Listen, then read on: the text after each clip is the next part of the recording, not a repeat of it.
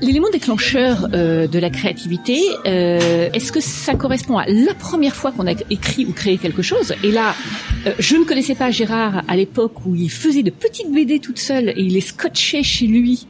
Euh, moi, j'ai vu ces petites BD là dans ta chambre. Tes parents me les ont montrées. Ah oui, alors dans ce cas-là, si on remonte là, Ben le, le premier truc que, que, que j'ai fait, c'était une BD de, de, de pompage de super-héros. Parce que soyons euh, soyons objectifs. Mais ce qui était drôle, donc en fait on recopiait, euh, on calquait des, des cases de Strange et puis on changeait les costumes et puis on faisait de la narration. Mais on faisait réellement un truc qui, se, qui, était, qui était de la narration déjà. Mais par contre je le faisais avec un, un, un pote qui était au collège avec moi.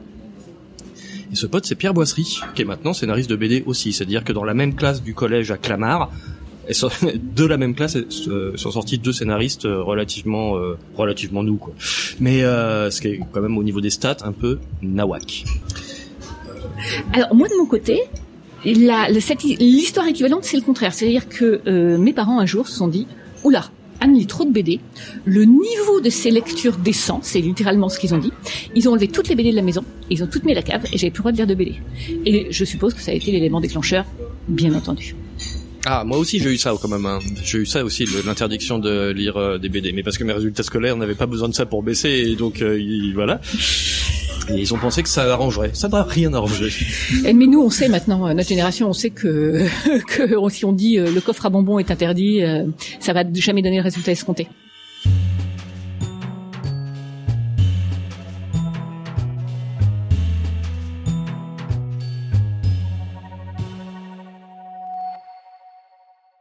Bienvenue dans Éléments déclencheurs. Aujourd'hui, on vous propose la première partie d'un double épisode. Double épisode parce que deux artistes interrogés, en l'occurrence Anne et Gérard Guiraud, qui forment le duo baptisé Ange. C'est un duo de créatifs multifonctions. Euh, je vais citer euh, seulement quelques-unes de leurs œuvres, sinon on n'est pas couché. En BD, vous connaissez certainement la très longue saga euh, La geste des chevaliers dragons. En roman, on leur doit une trilogie de fantasy qui s'appelle Ayesha, la légende du peuple turquoise.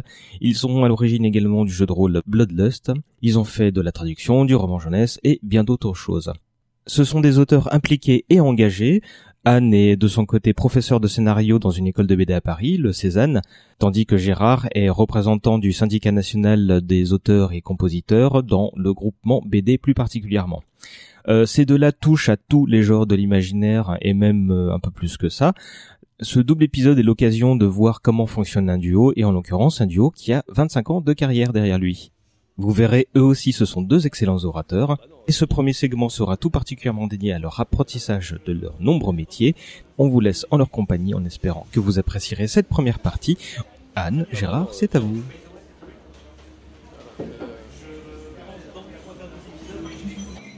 Alors déjà, évidemment, ce qui est interdit est tentant. Déjà, il y a ça, évidemment. Euh, donc, faire de la BD quand la BD était interdite, c'était magnifique.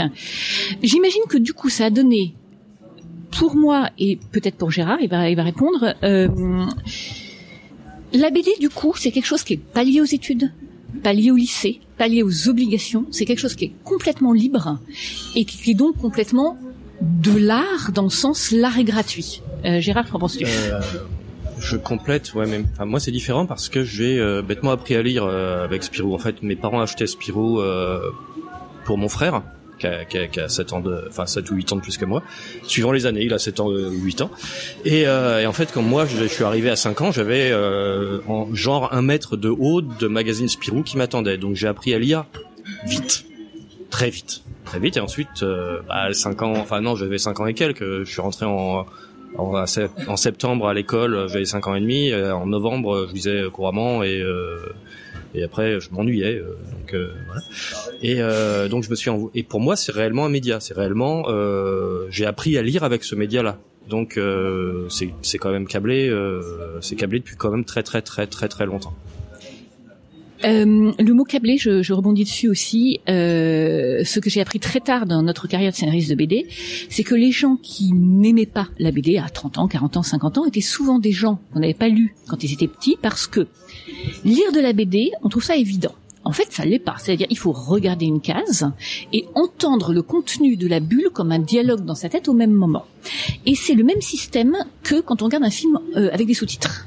Quelqu'un qui est habitué à regarder des films sous-titrés voit le film entend les sous-titres dans sa tête avec les voix des acteurs, c'est-à-dire qu'il a fait euh, le mélange lui-même, sort du film avec l'impression qu'il a regardé un film où les gens parlaient. Alors en fait, il a fait que dire des sous-titres. Et ça, c'est un exercice mental. Et en fait, la BD demande ce même exercice mental. Et c'est quelque chose qu'on apprend à faire quand on est petit, quand, on lit de la BD. Et si on n'en a pas lu du tout, il est très difficile d'apprendre euh, d'être câblé, littéralement, comme des Gérard, d'être câblé comme ça quand on est adulte. Et du coup, les adultes qui n'aiment pas la BD et qui vont dire c'est trop bête pour eux, c'est souvent qu'en fait ils sont pas capables de la lire parce qu'ils n'ont pas appris, ils n'ont pas été câblés. ils sont pas, euh, ils sont, c'est pas, ils sont pas entraînés. C'est vraiment, euh, enfin c'est une grammaire, hein, c'est pas, c'est pas, c'est rien d'autre.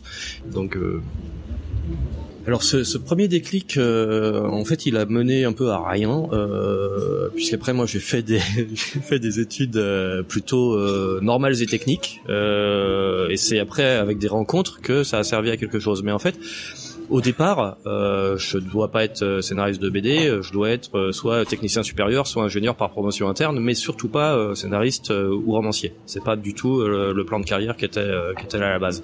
Et après, j'ai rencontré des gens et une gens en particulier, mais bon, c'est pas non plus voilà. C'était les années 90 quand on s'est rencontrés. Ah non, avant, en 84. En 84, d'accord. Euh, c'est une époque où euh, le métier d'auteur n'était pas si familier qu'il l'est aujourd'hui. C'est-à-dire que, je ne sais pas ce que j'ai remporte, mais pour un auteur, c'était quelqu'un de mort. C'était Balzac. C'était euh, quelqu'un il n'y avait pas comme plan de carrière possible de devenir un auteur. Faut qu'on me dise un truc. euh, on n'avait pas des auteurs qui venaient en classe nous parler de leur métier. On n'avait pas des scénaristes de BD, des auteurs de BD, des scénaristes de cinéma. Le milieu artistique n'était pas vraiment représenté euh, à l'école, au collège, au lycée, et euh, il n'était pas représenté particulièrement dans la littérature. Donc, qu'on puisse devenir écrivain ou scénariste de BD, ou scénariste de film, ou scénariste de jeu, euh, n'était pas moi, dans mes souvenirs, c'est pas envisageable. Ce n'est pas quelque chose qui était même possible de conceptualiser. Donc, c'est une série de rencontres, et là je mettrai quand même la grande influence du milieu du jeu de rôle dans cette époque où Gérard et moi, euh... oui, je sais que tu penses que c'est après, mais pour moi malgré tout, le jeu de rôle était soudain euh, un univers, une communauté, un milieu où créer artistiquement, même pour personne, même pour le plaisir, même pour des amis, même autour d'une table, était soudain quelque chose de réel, quelque chose de présent et quelque chose de facile. Et pour moi, je pense que ça a été un déclencheur créatif. Qu'en penses-tu, Gérard? Eh bien, euh, je, pense que c'est euh, c'est vrai. Enfin, de toute façon, tout ce que tu dis est vrai, mais euh, c'est euh, le, jeu de rôle à notre époque. Et encore une fois c'est pas pareil. C'était euh, pour revenir à la BD à l'époque quand, on commence il doit y avoir 500 nouveautés par an euh, maintenant il y en a 5000 c'est juste pas le même milieu c'est juste pas le même marché c'est juste pas pareil. Le jeu de rôle à l'époque le crowdfunding n'existait pas euh, il y avait un magazine euh, où les gens étaient payés pour écrire dedans, euh, où, y où, on avait des piges de, de, de, de presse. Euh, et de ce magazine, qui était évidemment Cassius Belli à l'époque, sont sortis euh, la moitié des auteurs actuels d'imaginaire. Donc oui, l'influence du jeu de rôle pour nous, pour notre génération, est, elle est juste indéniable, indéniable. C'est la, la je, je rêve d'une d'une réunion de, des anciens de Cassius de notre époque, parce que à la limite les autres on s'en fout, euh, où justement euh, parce qu'il y aura tout le monde. Euh, il y aura de nous à Fabrice Collin, en passant par Grégory, en passant par, en passant par Jean-Luc Bizier, en passant par tout le monde. Moi, je reviendrai sur le côté facile. Euh, là encore une fois, quand on parlait au collège, au lycée, à l'université, de création. C'est quelque chose qui était difficile. Balzac souffrait, Stéphane Zweig souffrait. C'était des, des créer des chefs-d'œuvre, c'était des grands hommes. C'était pas pour le commun des mortels et c'était certainement pas facile. Là-dessus, nous, nous, le milieu du jeu de rôle, les amis, les bandes d'amis, nous nous retrouvons, je sais pas, deux fois par semaine, une fois par semaine, à faire des histoires dans le monde du Seigneur des Anneaux à faire des histoires dans un monde d'anges et de démons qui, qui était euh, Innomine Satanis euh, Magna Veritas créé par Croc, euh, dans le monde de Lovecraft pour l'appel de Cthulhu, euh, dans des mondes de science-fiction avec Shadowrun. Et euh, comme ça, c'est-à-dire on prend son café, on prend son thé vert parce que pas d'alcool parce qu'il fallait rester extrêmement concentré là pour le coup. Et euh, on passait d'une histoire de science-fiction à une histoire de fantasy à une histoire d'anges et de démons à et c'était facile. Et en deux minutes on réagissait sur l'histoire du maître de jeu et on créait et c'était euh, l'équivalent des ateliers d'improvisation un petit peu. Donc soudain créer, moi pour moi, ça je pense que ça a été vraiment une révélation qui était créer n'est pas un travail de grand homme, c'est pas un, travail de génie. On peut le faire, on peut le faire facilement et on peut passer de monde imaginaire en monde imaginaire le temps que le sucre fonde dans notre café.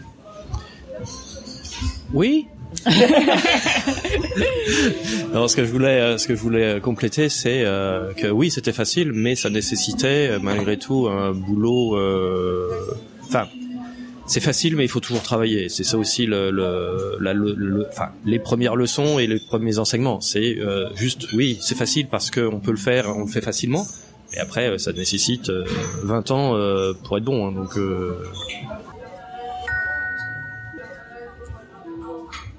notre premier bouquin, on le signe, euh, notre premier vrai bouquin, euh, on le signe. Non, non, non. non, le, BD. BD. On le signe en 87. Euh, on le signe en 87 et il sort en 88. Avant, on fait, euh, avant, on participe en fait à une, euh, un, un, peu un piège à con euh, sur un livre dont vous êtes le héros. puisque l'éditeur du livre dont vous êtes le héros avait proposé à un ami d'en faire un, euh, de science-fiction en équipe et on était euh, une moitié de l'équipe. Et sauf que l'éditeur en question n'avait sûrement aucune intention de le faire publier et c'était ha ha ha euh, comme ça on va bien se moquer de lui. cet éditeur est tout petit. Je suis voilà c'est. Eh mais alors voilà une magnifique histoire qui n'est pas réelle mais comme elle sonne bien. Que éditeur déclencheur, une escroquerie. Oui, c'est excellent. C'est ça, mais pas une escroquerie, plutôt une, une moquerie. Euh, voilà. voilà. Ça, n'a pas fait non plus euh, les manchettes de toutes les de tous les journaux. Non, mais c'est euh, amusant. Et pourquoi vous vous êtes mis à écrire pour la première fois voilà. euh, Et euh... Parce que vous croyez que vous aviez engagé pour un livre alors qu'en fait non. Alors qu'en fait non. Mais par contre, le truc c'est que le livre on l'a fait. Euh, on l'a fait, on a encore le manuscrit quelque part, en tout cas l'un de nous là quelque part. c'est un vrai livre dont vous êtes le héros avec euh, je ne sais plus combien de, de centaines d'entrées. Euh, et on s'est dit, c'est à ce moment-là qu'on se dit, ah, mais en fait c'est sympa. C'est sympa, c'est rigolo, on bosse, euh, on, bosse on bosse ensemble, c'est, c'est marrant. Et ensuite, parce que on fréquentait la librairie DS, que ce soit celle de, du 17e ou celle du 5e, bah, c'était pareil, c'était un peu des, de enfin que soit Temps Futur avant évidemment euh, pour pour ceux qui, qui connaissent Temps Fut, euh, ça, ça crée forcément des liens d'être euh, dans une sorte de non pas cave parce que Temps Fut c'était la cave mais euh, DS c'était pas une cave, mais d'être dans une une sorte d'endroit tout petit où on fait tous la même chose et on aime tous la même chose. Donc ça crée forcément des liens. On déballait les, les arrivées de comics avec euh, avec les euh, avec les vendeurs. Euh, on tenait les murs sinon ils tombaient tellement on était des piliers et tout. Et à ce moment-là, on rencontre un dessinateur qui avait besoin de bah, avait besoin de se faire aider sur un projet et il nous le propose. Et nous on accepte et, et on, fait, on signe notre, projet, notre premier bouquin qui est euh, Les Crocs des Bêtes chez Glénat, donc ouais, en 86-87. Entre temps, on fait un, un, bouquin euh, pour l'anniversaire de Capgemini Sogeti avec Eric. Et euh, j'avais complètement oublié ça. Voilà, qui n'est pas sorti d'ailleurs, mais euh, mais sur lequel on a été payé. Enfin non, mais c'est une autre histoire. Euh, mais euh... mais tu te rends compte qu'on avait 20 ans, toi 21, moi 20. Et le premier roman, Skells, c'est quelle date? Alors Scales, c'est 92, 92, 93. ah bah je peux pas frimer alors. Un peu plus, un peu plus, un peu plus tard. Mais euh, mais je regardais justement les dates récemment et euh, je me suis dit tiens c'est bizarre, euh, je me plante à un ou deux ans près à chaque fois. Mais mais c'est mais cette ce scooter, cette euh, première euh, incursion dans la dans la BD en fait justement euh, s'arrête relativement vite parce qu'on sort les crocs d'ébène, on passe chez Vendouest pour faire les, les, héritiers et en fait ça se passe tellement pas bien que au lieu de faire quatre tomes, on en fait deux et la série s'arrête et il nous lance par la fenêtre, l'éditeur nous lance par la fenêtre à ce moment-là. et donc c'est là où on se, on fait un saut périlleux arrière et on se récupère sur le jeu de rôle parce qu'on avait rencontré Croc avant. Euh, c'est là que euh, on commence la trad parce que parce que c'est ça aussi qu'on s'est dit, c'est euh, vivre de l'écriture, c'est bien, donc on va essayer de vivre de l'écriture et on va essayer de ne pas avoir entre guillemets de vrai métier. On va voir si c'est possible de justement vivre de l'écriture. Et la traduction, c'est de l'écriture. C'est prendre un, truc et le réécrire en français. Il euh, n'y a pas de doute. Y a et surtout comme on nous, on nous disait de faire les traductions, c'est-à-dire que euh, d'un bouquin de 300 pages, euh, le réduire de 40%, forcément on le réécrit et forcément c'est plus enfin c'est autant l'auteur original que nous. Donc euh, ça a été une énorme une énorme école à ce moment-là. Et, euh, quand on revient à la BD en bah justement ouais c'est ça 80 92 euh, il a fallu qu'on change de nom pour revenir à la BD tellement on était grillé sur le premier projet. Pas nous particulièrement mais euh, par euh, par rebond. Voilà. Par capillarité. Voilà. C'était et c'est d'où de ce moment-là, depuis 87, qu'on a des pseudonymes et qu'on en a vraiment eu plein euh, pour euh, pour travailler. C'est ce que Gérard euh, rappelle donc sur le déroulement de notre carrière me fait euh, aussi souligner, je pense, l'importance de la communauté. C'est-à-dire que euh, donc quand nous étions chez DS, qui était une boutique de comics américains, d'importation de comics américains, chez Temps Futur, qui était une boutique de science-fiction, fantastique, fantasy et BD, BD peut-être, BD et comics, on était donc parmi avec un groupe qui était aussi fou que nous et dans la même le même micro-milieu où on avait l'impression de connaître quelque chose que les autres ne connaissaient pas. Et il y a une effervescence. Et là-dessus, certains d'entre nous commencent à devenir donc des scénaristes de jeux de rôle, des auteurs de BD ou des auteurs de romans. Et du coup, il y a une effervescence créative qui se crée. C'est-à-dire, c'est pas un de nous un de ce groupe qui commence à être auteur, c'est tout le monde qui devient auteur ou qui devient éditeur ou qui devient illustrateur, etc. Et le groupe, euh, du groupe émerge une créativité et en plus de ça émerge une euh, complémentarité et même une saine rivalité. Si mon copain euh, peut le faire, pourquoi pourquoi pas moi? Et euh, on demande à la personne qu'on rencontre à la boutique deux fois par semaine et qui est fan de comics américains comme nous de nous aider simplement parce qu'on le voit dans cette boutique. Donc toute la communauté avance avec nous, avec une espèce d'impression que tout est possible. Et euh, alors, comme Gérard dit, c'était une autre époque commercialement parlant, mais très bien, on en a bénéficié, donc je suis ravie. Et, euh, et je retrouve là cette effervescence, effervescence créative qui était celle du jeu de rôle, mais qui était celle aussi du milieu on appellerait ça maintenant le milieu de l'imaginaire, mais c'était pas un mot qu'on utilisait à l'époque. À l'époque, on, on, disait milieu de la science-fiction, en gros. Euh, et c'était, ouais, on avait l'impression d'être euh, d'être en avance, de connaître un truc secret, de d'avoir accès à un trésor. Voilà, d'être des pionniers, exactement. D'avoir accès à un trésor et que nous, on pouvait faire partie de ce trésor, on pouvait contribuer à ce trésor. Et ça, c'était vraiment chouette.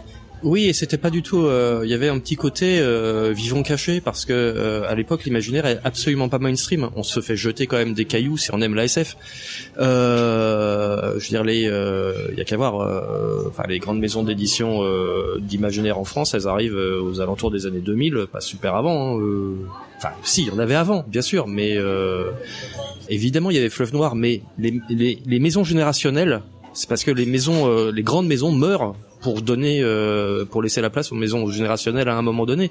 Le fleuve est mort, euh, vive Enfin, je, je, simplifie à mort, mais c'est un peu ça. De la même façon que il y a toujours il y a plein de en, en, bande dessinée en fait on peut voir des cycles où il y a plein d'auteurs qui apparaissent à des moments donnés mais parce que ça suit des crises euh, ça suit des crises où euh, ça laisse ça laisse de l'espace et soudain bing des auteurs arrivent et nous on fait euh, partie de la crise de, de l'ancienne crise Glénat euh, enfin du lendemain de la crise Glénat on n'avait absolument pas conscience de ça à l'époque parce qu'à l'époque on vit le moment, on n'a pas de recul, on n'a pas le et on n'a pas la, j'allais dire la culture ou l'historique. Euh, et c'est ce qui, je pense, différencie euh, un peu un, jeune auteur d'un auteur euh, moins jeune.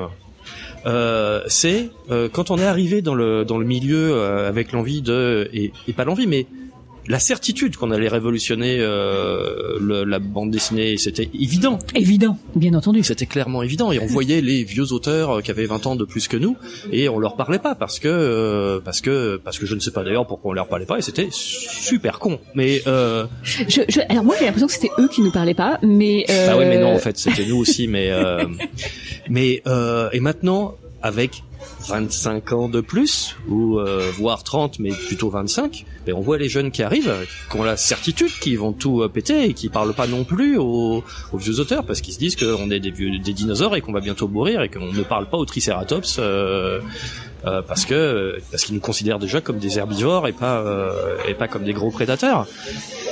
c'est des questions de cycle, c'est réellement ça quoi. Et alors que malgré tout, le mec qui nous a le plus éveillé à un moment donné, c'est Régis Loisel parce que Régis Loisel lui nous avait parlé.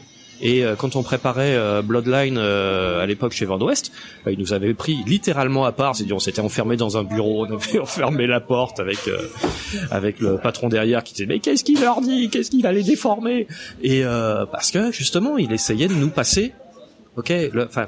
La transmission, c'est très très importante entre auteurs. C'est c'est primordial quoi. On peut pas à chaque fois réinventer la roue. S'il y a des s'il y a des vieux entre guillemets les tricératops, c'est une bonne expression, les, tricératops. Qui, euh, qui permettent de gagner euh, quelques semaines, quelques mois, quelques années.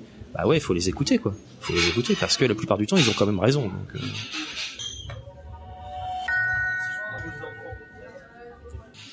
Euh, à propos de transmission, euh, on donne aussi en fait des cours dans une école de BD, des cours de scénario et euh, on anime des ateliers d'écriture, des ateliers de développement de projets scénario. Euh, et alors, c'est très amusant parce que euh, je reconnais euh, ce que Gérard décrit, c'est-à-dire cet aspect générationnel. Euh, il y a deux sortes de publics dans cette école de BD. Il y a un public jeune, des 18-20 ans, où là, en effet, euh, parfois, ils ont ils pas appris à lire la BD autrement que euh, de droite à gauche ou de gauche à droite, parce qu'ils lisent que des mangas. Ils ont une culture manga, ils n'ont pas du tout une culture classique.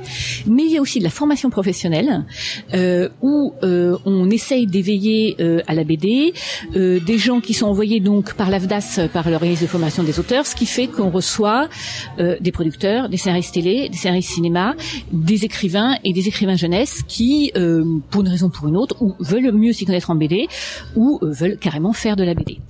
Et c'est pas les mêmes personnes. C'est-à-dire que l'âge a vraiment euh, ils n'ont pas les mêmes références culturelles, ils n'ont pas lu les mêmes BD, ils n'ont pas lu les mêmes romans, ils n'ont pas vu les mêmes films. Du coup, euh, et on repasse sur euh, qu'est-ce qui déclenche la créativité, leurs œuvres vont vraiment être complètement différentes. Donc il y a vraiment une manière d'écrire, des sujets qu'on choisit, même une manière de penser qui est générationnelle, ça c'est certain. Euh, et c'est aussi très amusant de voir ça et de jouer avec ça. Avant, il y avait une, une règle qui était euh, tu fais pas un roman avant 30 ans parce qu'en fait t'as rien à dire. Mais euh, alors il y a des exceptions. Et évidemment, heureusement qu'il y a des exceptions. Mais en fait, cette règle, elle est pas si, euh, elle se tient. Euh... On avait mis notre premier roman bien avant 30 ans, tu ouais, réalises. Mais, euh, mais, mais nous, on est, on est super fort pour faire un truc bien et, et que ce soit bien avant. Quoi. Et euh, alors voilà. Mais mais en fait, les oui, il y a plein de on ne devient pas Victor Hugo à, à 15 ans quoi. Et, euh, et, je pense que je ne deviendrai pas euh, à 70 non plus. Donc euh... Là-dessus, on arrive à une période où euh, donc on a des BD publiés, on a des romans publiés et on commence un petit peu à en vivre. Et là, euh, ma réaction et la réaction de Gérard par rapport à ça sont peut-être différentes. Moi, je me rappelle qu'à l'époque, ça me semblait totalement évident et normal. Bien sûr, on vit de notre plume bas. Évidemment, il a suffi d'écrire et les choses étaient publiées et sortaient, même certaines d'elles marchaient bien. Est-ce que c'est pas le cas pour tout le monde? Là maintenant, aujourd'hui, euh, en 2018, je regarde cette époque et je me dis mais c'était miraculeux. Notre carrière, alors, ça a été long, ça a été difficile, mais au fond, ça s'est toujours bien passé. Et euh, on a toujours peu à peu augmenté euh, nos opportunités, euh, notre nombre de parutions. Et moi, ça me semblait totalement évident. Je voyais pas le problème. Tous ces gens qui disaient que c'était difficile d'être auteur, enfin. Là maintenant, j'ai une réaction complètement différente par rapport à ça, et je me dis que j'étais aveugle au petit miracle que c'était. Bah, t'étais aveugle au petit miracle que c'était, mais euh, euh, c'est marrant comment on se souvient ou pas. Euh, en fait, notre productivité euh, augmente au moment où, euh, en fait, au moment où ça va le plus mal. À un moment donné, malgré tout, on rame on rame, faut, faut quand même avouer euh, joyeusement. Et euh, je prends, euh, pour ramener des thunes euh, quand même euh, à la maison, je prends un travail d'hôtesse d'accueil. C'est-à-dire que pendant des années, j'ai été l'hôtesse d'accueil la plus funky du 11e arrondissement, rue Sedaine. et j'étais l'hôtesse d'accueil dans l'immeuble qui accueillait les armateurs, qui est le studio de dessin animé bien connu, qui a fait Kirikou, qui a fait plein de plein de trucs. Donc et en fait, c'était une planque finie parce que euh, j'y étais pour des questions, je pense, d'assurance. Ils payaient moins cher d'assurance s'il y avait quelqu'un, euh, s'il y avait quelqu'un à, l'accueil. Et donc le matin, je me levais, j'arrivais en retard, évidemment. je m'occupais du courrier. Ensuite, je sortais mon ordinateur, donc qui a varié entre euh, un Mac classique. Enfin, j'ai fait, il y a tout, plein d'ordinateurs ont vécu dans ce dans ce bocal, et c'était le bocal, c'était mythique, le bocal de Gérard. Euh, il y avait des éditeurs qui venaient euh, me voir, euh, me voir à cet endroit-là. Et je sortais, et en fait, je travaillais. Euh, bah, il y avait un peu rien à faire euh, dans un bocal à part écouter de la musique euh, et, et, ne pas parler aux gens qui passaient, parce qu'en fait, euh, ils me parlaient pas non plus, ils me voyaient même pas. Et c'est ça, on va, je vais revenir là-dessus dans quelques secondes. Mais en fait, bah, après, je bossais 6 ou 7 heures de suite parce qu'il n'y a pas de secret. Juste pour écrire un truc, il faut le faire et ne... quand tu le fais pas, ça n'existe pas. En fait, il faut le faire. Quand tu as besoin de faire une traduction, bah, vaut mieux la faire que euh, même si on a on a fait des traductions euh, un petit peu à, la bourre parfois euh, et, un coup de bourre. Euh, mais voilà. Et en fait, c'est ça. Et c'est à ce moment-là qu'en fait, on travaille, bah, je sais pas, quatre fois plus que le que le mois précédent parce que ça y est, j'ai un point d'ancrage, un point de fixation où je bosse, je bosse, je bosse. Et donc pour revenir sur les armateurs, et les, les gens qui passent, qui disent pas bonjour aux, aux hôtesses d'accueil. En même, dans le même temps, je continue de faire le festival Angoulême. Et en fait, il y a des auteurs BD qui bossent aux armateurs et qui donc me voient à Angoulême. On se voit, on se côtoie, on se dit bonjour et tout et tout, et qui le lendemain arrive aux armateurs et ne voit pas le mec dans le bocal. Et le seul qui l'avait vu et que ça avait fait complètement halluciner, c'était Frédéric Bézian et euh, il était euh, il avait, c'était merveilleux ce, moment de mais qu'est-ce que tu fais là? Voilà. Mais mais mais pourquoi? Et, euh, et, depuis ils ont rasé l'immeuble donc euh, il n'y a plus aucune trace. Oui oui, je suis allé voir en effet l'immeuble a disparu. Je pense pas, euh, moi en tout cas, avoir. Gérard a toujours été plus réaliste que moi, donc je pense qu'il avait plus conscience. Moi, je pense que j'ai jamais eu conscience avant très récemment de la chance qu'on a eue, de la chance qu'on a eue, de la manière dont ça s'est enchaîné. Euh, alors, on travaillait énormément. Ça, c'est, c'est vrai que je me rappelle qu'on avait une. Je me rappelle d'avoir écrit 80 000 caractères en une nuit. Euh, et c'était euh, et puis bon bah le lendemain on prenait un café et la journée se passait normalement. 80 000 caractères en une nuit, jamais je ferais ça aujourd'hui. Jeunes gens, faites votre compte sur Word, voyez ce que c'est 80 000 caractères en une nuit. Euh, et euh, mais il me semble c'était financièrement très difficile. En plus, on s'était mis à faire des enfants. Euh, c'était financièrement très difficile, mais créativement, on manquait pas d'opportunités de publication. Alors qu'aujourd'hui, évidemment, euh, financièrement, c'est difficile et on manque d'opportunités de publication. Donc il y a eu en effet cette euh, cette impression que j'avais qui était avec beaucoup de travail et beaucoup de créativité, on arrivera à être des auteurs reconnus et bien sûr, nous serons millionnaires un jour, j'en en avais aucun doute. Et euh, là, avec le recul, penser qu'on a survécu, euh, je suis déjà impressionné. Et euh, je pense que moi j'ai un, j'ai un, j'ai le syndrome de l'imposteur, donc euh, pour moi c'est toujours euh, jusqu'à la fin, ça sera, euh, ça fera de toute façon. à un moment donné, il y a quelqu'un qui va sonner à la porte et pour me dire, ah ah, tu es découvert, et il faut arrêter. donc c'est ça qui me, c'est ça, je pense, mon côté réaliste ou flippé ou je ne sais quoi, c'est, c'est surtout ça. C'est pour moi, je suis pas globalement à ma place. Et là, tous ceux qui écoutent pensent mais arrête, arrête dans ce cas-là. T'imagines Il sonne chez toi, un monsieur sonne chez toi, entre, regarde ta bibliothèque, prend toutes nos BD, tous nos romans, les brûle et fait non non mais c'était pas vrai hein. Ouais, ça. Ça n'est euh, jamais arrivé. Les derniers qui ont qui sont concernés chez, chez nous, c'était quand même les huissiers, donc euh, c'était pas. Ils voulaient faire ça, hein. Ils voulaient faire ça. Je vais commander un café. Vous voulez quelque chose d'autre?